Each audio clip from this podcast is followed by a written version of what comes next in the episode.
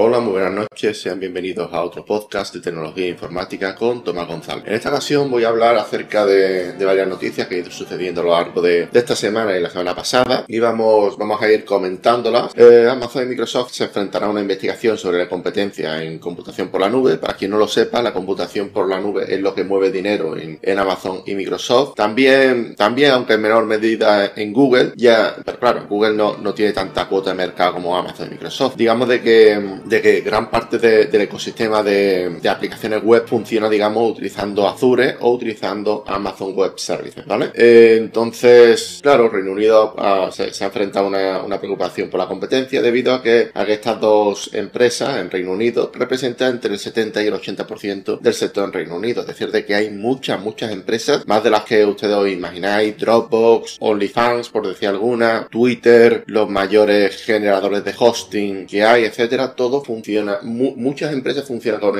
estas plataformas, ¿vale? Y, Reino Unido ha, decidido tomar cartas en el asunto ya que se están convirtiendo en un monopolio. Bien, un regulador demanda a Elon Musk para forzar su, eh, testimonio en la investigación sobre la compra de X y es que eh, le han llamado la atención, de, digamos, de que, de que Elon Musk dijo que no, que no, cooperaría en la investigación sobre su compra en Twitter, conocida como X. Bien, vamos, vamos a comentar esta vez de la cnbc.com, decide que todos los enlaces los dejaré en la descripción por si alguien tiene curiosidad de echarle un ojo. China apunta a aumentar un 50% su potencia informática a medida que se intensifica la carrera de la inteligencia artificial con Estados Unidos. China plantea aumentar la potencia del país en un 50% para 2025. Eh, esto dijeron los, los principales ministerios del país en un plan lanzado este mismo lunes. La segunda economía más grande del mundo quiere tener una capacidad informática equivalente a 300 exaflops, eh, dijeron seis departamentos gubernamentales, ¿vale? Para que nos hagamos una idea, un, un exaflop son 2 millones de ordenadores portátiles convencionales, ¿vale? Es decir, estamos hablando de unos 600 millones de ordenadores portátiles convencionales eh, funcionando, funcionando en China para el tema de la inteligencia artificial, ¿vale? Google anuncia nuevas capacidades de búsqueda de inteligencia artificial generativa para médicos y es que Google Cloud ha decidido anunciar, digamos, de, o sea, agarrar todos los libros de medicina que, que hay ahora mismo y que Google tiene este tipo de, cosas y ofrecérsela exclusivamente a, los médicos para, eh, digamos, dar un un, uso responsable de este tipo de herramientas. Algo muy interesante y que se puede, se puede poner en la inteligencia artificial. Y eh, un extraño uso que hacen los españoles de los podcasts. Un estudio revela que estos audios se han introducido de lleno en nuestros hábitos a la hora de irnos a dormir. De hecho, yo, yo hago mi podcast pensando en, en que la gente se vaya a dormir con mi podcast. Eh, es realmente curioso, pero, pero es cierto, vamos. De hecho, la musiquita que tengo yo ahí de fondo es, hay, hay algunos que se ponen ahí música muy,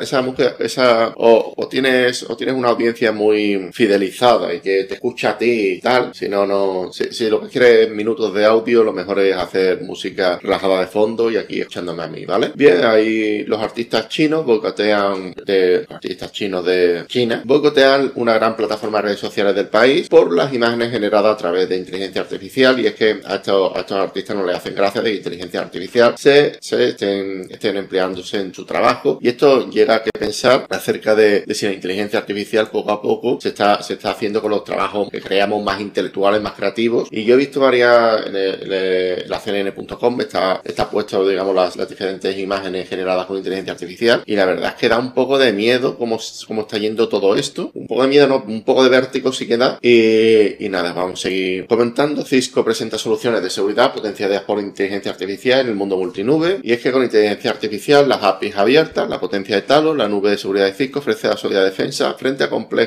reto de la seguridad multinube, ¿vale? Cisco, para quien no lo sepa, es la compañía esta se dedica a las redes y, bueno, está sacando soluciones empresariales debido a la, alta demanda que tiene la nube a día de hoy y uno de ellos son todo el tema de la ciberseguridad, es de diarioti.com y abajo dejaré yo los comentarios por si alguien les quiere echar un vistazo. Muchas gracias por escuchar este podcast, espero que os haya gustado y os haya entretenido y sin más me despido. Un saludo y hasta la próxima. Chao.